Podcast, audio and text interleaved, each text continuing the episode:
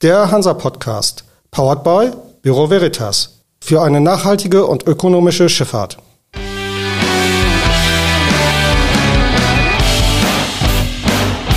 Der Hansa Podcast.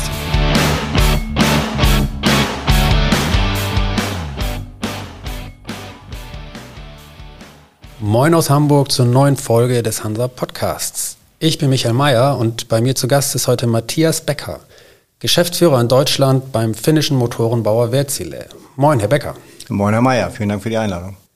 Ich habe Sie bzw. Ihren Arbeitgeber jetzt gerade als Motorenbauer vorgestellt. Würden Sie dem so überhaupt noch zustimmen oder fehlt da mittlerweile noch ein Zusatz oder weiteres, um das auch wirklich darzustellen, was Wärtsilä macht? Ja, da haben Sie natürlich äh, einen Punkt. Wir sind äh, in, der, in der Keimzelle natürlichen Motorenbauer und haben über viele Jahre dort uns auch eine geschäftliche Grundlage erschaffen. Aber äh, Stand heute sind wir natürlich ein Großunternehmen im Energiesektor und im Technologiesektor und entwickeln äh, Lösungen, die weit über das Motorengeschäft hinausgehen. Sie haben ja auch viel gemacht im Bereich Digitalisierung in den letzten Jahren. Gleichzeitig wurde jetzt gerade vor wenigen Tagen verkündet, dass das Digital-Business, will ich es jetzt mal nennen, Wärtsilä Voyage, nun doch wieder bei Marine Power integriert wird. Wie kann man das verstehen? War das jetzt doch nicht so erfolgreich, wie man das erhofft hatte? Oder was war der Grund dafür? Wir sind ja auf einer Entwicklungsreise, möchte ich mal sagen. Ähm, wir haben vor, vor vielen Jahren begonnen, uns um den Motor herum zu erweitern mit verschiedenen Akquisitionen, ähm, die direkt das, ähm, die Technologie Motor plus Propeller plus äh, Abgasreinigung plus dann zuletzt äh, äh Automation, Navigation und ähm, digitale Lösungen umfasste. Und wir haben vor einigen Jahren gesagt, wir wollen diese Konsolidierung einzeln vorantreiben. Und dafür haben wir die Voyage gegründet, ähm, die das Thema Navigation und das, was äh, Transas dann mitbrachte als digitale Lösung, ähm, zusammenfasste. Und jetzt gehen wir den nächsten Schritt und sagen, wir wollen die gesamte äh, Kette von Motor bis hin zur äh, Reiseoptimierung, Hafenanbindung, alles in einem Unternehmensbereich zusammenfassen. Könnte das bedeuten, dass vielleicht noch weitere Zukäufe oder Übernahmen anstehen? Sie haben ja in den letzten Jahren viel gemacht, sowohl was Zukäufe als auch was Verkäufe angeht und äh, gerade auch im digitalen Bereich. Kann man dann noch weiteres erwarten oder ist das dann vielleicht auch abgeschlossen dadurch, dass das jetzt wieder unter einem Dach liegt? Also dazu kann und darf ich im Zweifel auch gar nichts sagen, aber ähm, es ist schon so, dass wir im Moment, denke ich, die Zukäufe im größeren Stile abgeschlossen haben. Wir haben in den letzten Jahren ja eher äh, uns wieder von einzelnen Teilen getrennt, weil wir gesehen haben, dass das nicht mehr unserem, wie man so schön sagt, Core-Business entspricht, äh, sind im Moment ähm, noch dabei, den eigentlich letzten verbleibenden Teil, das Water- and Waste-Business zu verkaufen. Und in der Strategie, die wir hin zur Dekarbonisierung uns ausgearbeitet haben, ist eigentlich der Zustand, den wir jetzt haben. Kleinere Akquisitionen können immer passieren, wenn wir entsprechende Gelegenheiten sehen, äh, aber weitestgehend abgeschlossen, würde ich meinen. Und diese Zurückführung, sage ich jetzt mal, von Wärtsilä Voyage, hat das auch einen Effekt für Sie persönlich als, als Geschäftsführer in Deutschland von, vom Motorenteil? Also auch in Deutschland gibt es ja das Digitalgeschäft von Wärtsilä. Ändert sich jetzt auch Ihr Zuständigkeitsbereich? Das ist zu früh zu sagen. Wir haben jetzt ähm, vor wenigen Tagen äh, erst diese äh, Entscheidung verkündet und ähm, jetzt sind wir dabei, dass wir haben das Ziel ausgesprochen, Anfang 23 werden wir diese Strategie jetzt äh, finalisieren und genauer auch dann äh, äh kundtun. Und was das als Folgen fürs Setup hat, das werden wir dann sehen. Wahrscheinlich werden Sie auch noch keine Details verraten, was man von dieser Strategie erwarten kann.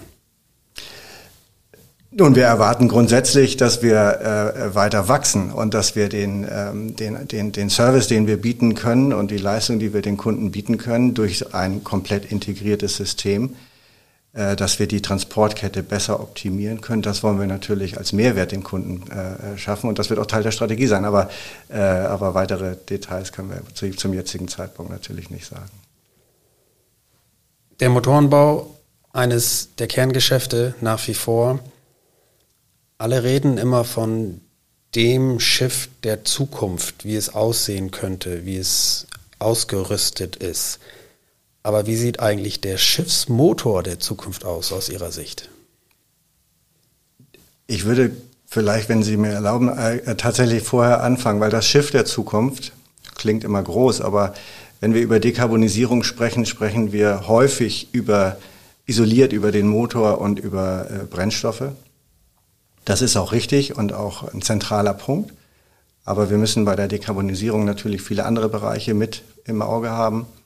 Ähm, und das sind die, die Themen, die wir zum Beispiel adressieren im Bereich von äh, Elektrifizierung und Hybridisierung von Schiffen, im Bereich von Transportoptimierung, was ich sagte, also dass der Schiffsbetrieb nicht nur effizient ist, sondern auch der Transportweg optimiert wird, dass Flotten optimiert werden und dass eben die Kommunikation zwischen Schiff und Hafen funktioniert. Das heißt also, dass der Schiffsbetrieb der Zukunft muss viel integrierter werden. An Bord müssen wir natürlich das, die Effizienz weiter heben. Es gibt immer noch äh, diverse Möglichkeiten.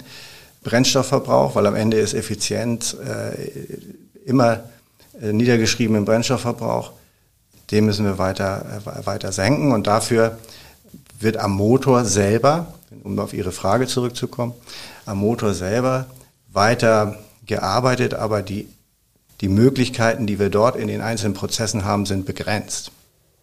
Wir haben, denke ich, in den Bereichen Hydrodynamik, im Schiffsbetrieb und in den Randsystemen deutlich mehr Potenzial zu heben als im eigentlichen Dieselprozess oder Otto-Prozess, den wir, den wir im Motor verwenden.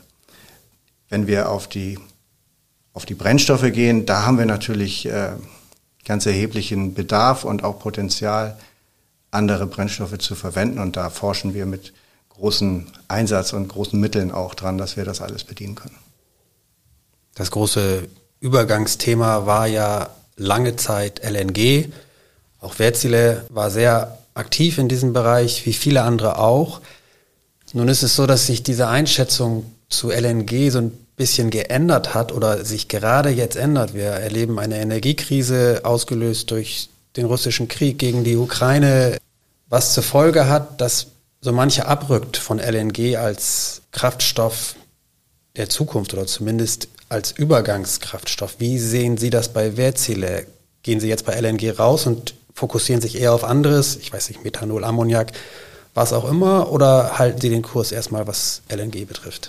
Ja, absolut. Wir, wir halten den Kurs. LNG ist weiterhin ein sehr, sehr wichtiger Kraftstoff für die Schifffahrt, auch in der Zukunft. Wir haben im Moment äh, einen erheblichen Anteil an im Orderbook, äh, gerade bei den Großcontainerschiffen, was äh, die auf LNG gehen. Ähm, mittlerweile auch auf andere Brennstoffe, wie wir neulich äh, kürzlich ja äh, festgestellt haben. Aber äh, wir haben die LNG-Tanker, wir haben den Kreuzfahrtbereich, der auch äh, noch auf LNG äh, fokussiert ist. Also LNG ist bei Wärtsilä ein sehr zentrales Thema.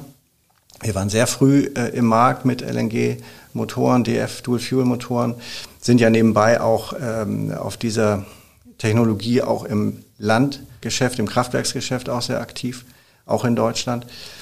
Aber wir wissen natürlich, dass LNG nicht das Ende der Fahnenstange ist. Und wir, wir forschen im Moment äh, extrem intensiv an all den anderen Möglichkeiten, die es noch gibt.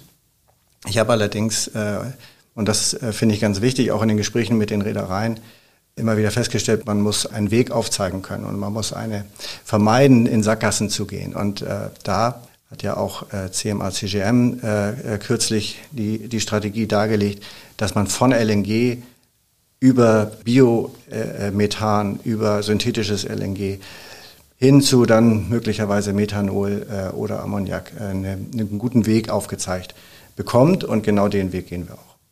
Das heißt keine Eingrenzung auf einen bestimmten Kraftstofftyp. Können wir nicht, weil ähm, Schifffahrt ist viel zu vielfältig dafür. Ähm, mir ist bei solchen Diskussionen immer wichtig, dass wir definieren, in welchem Segment bewegen wir uns gerade, über welches Segment Schifffahrt sprechen wir und vor allen Dingen auch in welchem Zeithorizont bewegen wir uns. Und äh, wenn man das beides beantwortet hat, dann wird es, dann, dann kann man sich etwas besser annähern, über welche Kraftstoffe man auch spricht. Aber wir können uns als Motorenhersteller, als Technologieunternehmen nicht auf einen Kraftstoff festlegen. Im Gegenteil, Kunden erwarten von uns, dass wir alles für alles für, jeden und zu jeder Zeit bereitstellen. Das ist eine große Herausforderung für uns. Ähm, und daher forschen wir oder haben wir sowohl Methanolmotoren, die wir mittlerweile äh, ja auch äh, schon liefern können, aber auch Ammoniakmotoren, woran wir forschen, Wasserstoff, äh, synthetische äh, Kraftstoffe, Beimischung, ganz wichtiges Thema von zum Beispiel Wasserstoff äh, in LNG. Das sind die Bereiche, die wir abdecken müssen und auch wollen. Ihr Einsatzgebiet ist der deutsche Markt. Was sind denn Ihre Pläne, sei es nun mit deutschen Rädern oder auch mit deutschen Werften? Wie stellen Sie sich auf für diesen Markt? Also grundsätzlich äh, muss man sich anschauen, wie der deutsche Markt sich weiterentwickelt. Wenn ich das kurz äh, teilen kann in Schiffbau und Schifffahrt. Wir haben natürlich gesehen, dass wir in den vergangenen Jahren in der Werftindustrie leider erneut eine Reduktion der Player gesehen haben mit dem Wegfall von Pelasitas und auch der MV-Werften. Ähm, bei den verbleibenden Werften hoffe ich, dass sie eine sehr gute Nische gefunden haben und da weiterhin sehr erfolgreich äh, sein werden. Wärtsilä äh, hat bei all diesen Werften eine sehr, sehr starke Präsenz. Darüber freue ich mich. Wir tun auch einiges dafür, dass es so bleibt ähm, und sind insbesondere jetzt im Bereich von äh, natürlich Kreuzfahrtschiffen, aber auch Forschungsschiffen und zum Teil Militärschiffen sehr erfolgreich gewesen. Dort stellen wir uns insofern auf, als dass wir weiter natürlich Pakete beziehungsweise Gesamtlösungen an die Werften anbieten wollen, um dort die Engineering-Schnittstellen abzudecken und das Risiko dort für die Werften, aber auch für die Enduser, äh, für, den, für den Räder äh, zu minimieren. Bei den Reedereien haben wir natürlich hier am Standort auch eine Konsolidierung gesehen in den letzten zehn Jahren, ganz erheblich, mit unterschiedlichen Fokus auf Neubauten. Dort sehen wir ja in vielen Bereichen mehr der Trend, den Trend zum Third-Party-Management, weniger zum, zur Vollreederei, beziehungsweise auch die, die eine, zu einer Reederei, die im Neubau tätig ist und, und neue Tonnage in den Markt bringt. Das ist passiert vereinzelt, aber natürlich lange nicht mehr so wie früher. Und auch dort gehen wir den Weg, dass wir, ähm, dass wir Gesamtsysteme anbieten, oder nicht nur anbieten, sondern bei den Reedereien äh, äh, Projekte mitentwickeln wollen und das auch tun, äh, um die Vorteile zum Beispiel von einer Hybridlösung äh, in vielen Bereichen dem Räder nahezubringen, weil das nicht unbedingt die sofort naheliegendste Lösung ist. Und viele gehen immer noch äh, von dem sozusagen von dem Standardkonzept Motor, äh, Propeller, Motor, Propeller, je nachdem in welcher Größe man sich bewegt, aus aber wir sehen jetzt erheblichen Bedarf für Wellengeneratoren, für Batterieeinbindung, nicht nur aus den Erfordernissen, äh, die aus dem EEDI, EEXI oder auch CII herauskommen, sondern weil es letztendlich kaufmännisch auch Sinn machen kann, äh, so ein System äh, einzubauen. Und da braucht es eine große Beratungsleistung und die können wir mit dem Setup, was wir hier in Deutschland haben, leisten. Wir sind knapp 1000 Leute hier in Deutschland in verschiedenen Standorten und haben die Expertise hier vor Ort. Sehen Sie neben dem Bedarf dann auch die Nachfrage oder ist das Bewusstsein bei den Rädern noch nicht so ausgeprägt, dass sie auch entweder von sich aus auf Sie zukommen oder wenn sie von Ihnen angesprochen werden, auch äh, sagen, okay, äh, muss sein, machen wir, ähm, danke fürs Angebot. Oder ist es eher so eine Bedarfsgeschichte, die prinzipiell da ist, wie ja jeder weiß, aber noch nicht wirklich zu Geschäft und Nachfrage führt? Auf der Neubauseite ähm, ist es natürlich ein Stück weit so. Sie erinnern sich, wie äh, zu, den, zu der Zeit, wo, wo, wo LNG in den Markt kam, war es auch immer diese Henne-Ei-Diskussion. Auch Henne-Ei in Bezug auf, äh, wo ist der Bedarf und wer, wer drückt es in den Markt. Das haben wir jetzt auch. Natürlich gehen wir in vielen äh, Diskussionen voran und, und, und bringen etwas proaktiv in den Markt, weil wir sehen, der Bedarf könnte da sein. Aber wir sehen auch äh, Player in, ja, auch im deutschen Markt, Reedereien, die äh, sehr innovativ sind und die ähm, äh, vorangehen wollen und eben solche äh, Off-Standard-Lösungen auch wirklich äh, propagieren und selber entwickeln wollen. Und das, äh, das sind natürlich genau die, die Kunden, mit denen wir solche Dinge entwickeln wollen. Sie sprachen eben selbst schon das Militär als potenzielles Geschäftsfeld oder auch als existierendes Geschäftsfeld an.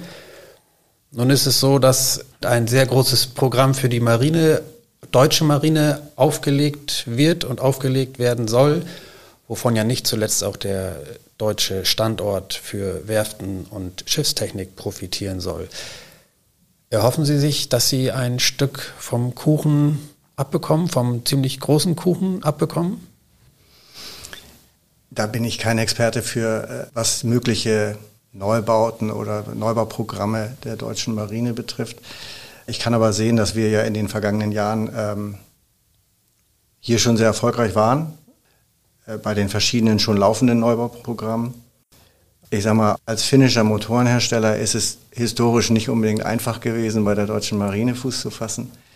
Aber auch das haben wir geschafft und, ähm, und dann schauen wir mal, was da an Programmen aufgelegt werden. Ich sehe jetzt im Moment keine konkreten Opportunitäten da, aber da wird sicherlich einiges kommen.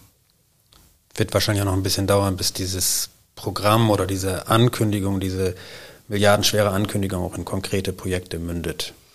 Genau, wir haben ja jetzt F126 schon vor dem, vor dem Programm äh, aufgelegt und ähm, nicht mit uns als Motorenlieferant, aber durchaus mit unserer Beteiligung. Wir haben die Tanker gesehen, die jetzt dann tatsächlich äh, mit unseren Motoren ausgestattet werden. Aber ansonsten ähm, wüsste ich jetzt keine größeren äh, Programme. Aber wie gesagt, ich bin da nicht der Experte für, diese, für dieses Segment. An welcher Position sehen Sie Wärtsilä eigentlich im Wettbewerb der Motorenbauer bezogen auf die Schifffahrt? Also wie bewerten Sie den Markt, wie er sich im Moment darstellt? Wärtsilä hat seit jeher einen Fokus auf kleinere Segmente und Spezialschiffe äh, gelegt. Wie Sie wissen, haben wir ja äh, unser Zweitaktgeschäft äh, vor einigen Jahren verkauft, in, in, in, was heute WinGD ist. Wir machen weiterhin den Service äh, dort, aber sind nicht mehr an WinGD beteiligt. Damit ist natürlich der Zugang zum klassischen, ähm, zur klassischen Handelsflotte sozusagen als Hauptmotor insofern weggefallen, ähm, als dass das immer noch das klassische Pro äh, Konzept ist. Äh, wenn, wenn es auch dort irgendwann in Richtung diese elektrischen Anlagen geht, dann könnte man darüber nochmal reden. Derzeit sprechen wir eben dort, was die Motorentechnologie angeht, über Hilfsdiesel und, äh, und Wellengeneratoren. Insofern haben wir dort äh, historisch keine ausgeprägte Marktpräsenz und eben Hilfsdiesel, das ist ein Markt, der auch in Korea zum Beispiel ja deutlich von lokalen Playern bestimmt wird. Wir haben nie äh, Lizenzen vergeben im Viertaktbereich. Insofern waren wir auch in Korea äh, nicht selbst präsent. In dem Spezialschiffbau wiederum, und da gehört, äh, da gehören die LNG-Tanker dazu, gehören die äh, Kreuzfahrer dazu, da gehört Offshore dazu, äh, aber auch Spezialanwendungen wie Bagger etc., äh, haben wir eine sehr, sehr starke Präsenz und, ähm, und auch einen äh, deutlich führenden Marktanteil weltweit. Und den sehe ich auch nicht in Gefahr, aber wir müssen da viel für tun. Wir haben eben kurz über über neue Brennstoffe, neue Technologien gesprochen, aber auch über neue Konzepte, die man in den Markt bringen muss mit cleveren Hybridlösungen. Das, äh, das ist etwas, wo wir weiter dran arbeiten. Aber unser Fokus, kann man so sagen, aus der Motorensicht ist, sind diese Spezialanwendungen, weil nicht zuletzt dort ja eine klassische Viertaktlösung in der Regel auch äh, vorherrscht, als Diesel-direkte oder Diesel-elektrische Variante. Soll das auch so bleiben oder wollen Sie vielleicht doch nochmal in andere Segmente einsteigen? No, wir versuchen das jederzeit. Also da, wo wir, wo wir einen Mehrwert bieten können, wollen wir natürlich auch äh, ganz aktiv äh, dabei sein. Ich sehe uns jetzt nicht im Bereich 20, 24.000 Toy-Schiffe äh, Hauptmotor anbieten. Das, äh, der Zweitaktbereich ist, äh, ist bei uns nicht abgedeckt und dort sehe ich auch jetzt spontan keine alternativen Konzepte zum Zweitaktmotor. Aber ansonsten sehen, gucken wir uns natürlich den Bereich Handelsschifffahrt extrem genau an, weil wir, weil wir sehen wollen, wo können wir Mehrwert bieten. Und äh, da habe ich vorhin Wellengeneratoren angesprochen, aber auch Navigationslösungen. Und es, es gibt ja wieder, wie gesagt, mehr außer, außer dem Motor, wenngleich das ähm, immer noch eines unserer Hauptthemenfelder ist.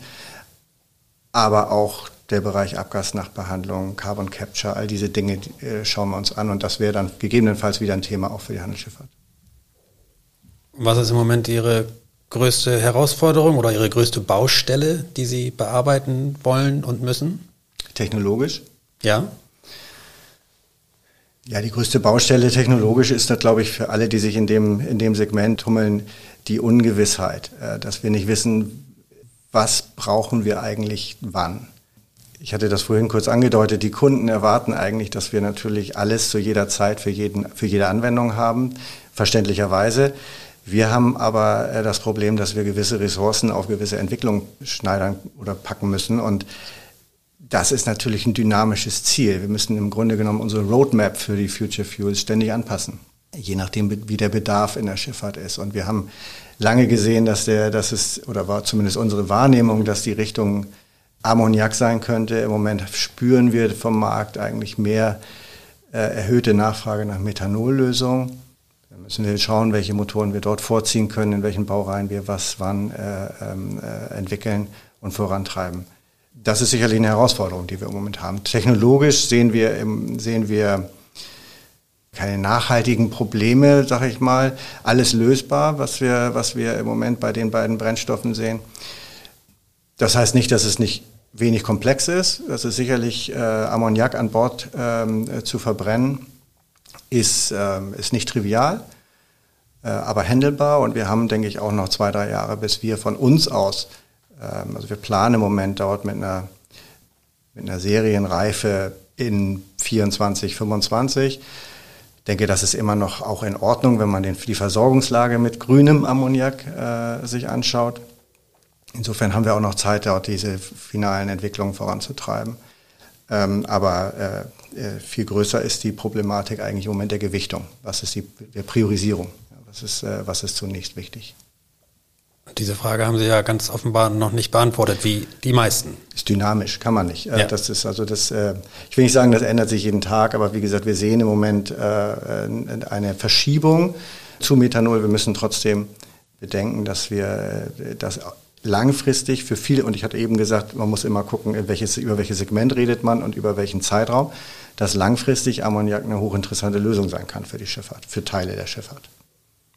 Sie haben nun eben technologisch gefragt, als ich nach den Hausaufgaben fragte, gibt es denn auch kommerzielle oder strukturelle Hausaufgaben? Naja, wir haben eben gerade, am Anfang haben wir über äh, unsere das ist aber mehr ein internes Thema über unsere Umstrukturierung jetzt ges äh, gesprochen. Integration und die strategische Weiterentwicklung. Äh, und das, äh, das sind auch immer Aufgaben, die, ähm, die herausfordernd sind. Und da muss man eben sehen, wie wir jetzt äh, uns weiterentwickeln können, ohne dass das Tagesgeschäft leidet, zum einen, und dass es am Ende auch einen Mehrwert für den Kunden bietet. Der Markt wird das mit Sicherheit mit Spannung und Interesse verfolgen, so wie wir das auch tun werden. Herr Becker, das war's auch schon. Vielen Dank für die Einblicke. Vielen Dank.